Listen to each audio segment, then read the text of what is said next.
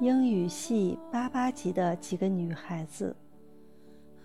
一，作者彭荣。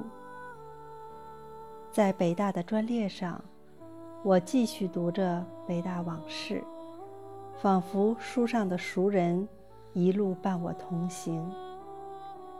巷子在北大往事中曾两次提到英语系八八级的几个女孩子。他们应该是三十楼四幺零、四幺二的两个宿舍的大部分成员。英语系八八级共有五十几个人，女生不止百分之七十。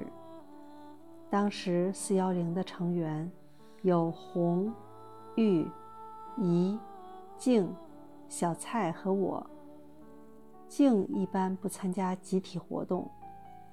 而四幺二的向、祥和大蔡，却强烈要求成为四幺零的候补成员。大蔡和小蔡同名，我们只好按他们的个头分出大小以示区别。四幺零和四幺二两个宿舍的十二个女生中，有十一个是北京的。这使得我们两个宿舍的风格颇有些与众不同，但后来系里称这是一次分房的失误。刚入学时，整个三十楼都淹没在找老乡的浪潮中，大概只有我们宿舍静悄悄地孤立其外。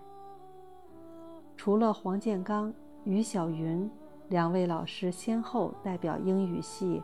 和系团委做过两次官方拜访，再也无人问津。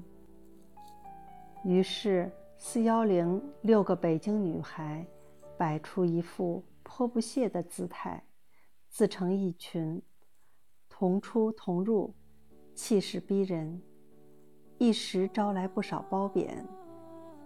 不过时间久了，大家也就见怪不怪，相安无事了。现在看来，当时那种绝对不吃酸葡萄的做法，反倒让我们失去了不少睦邻友好的机会。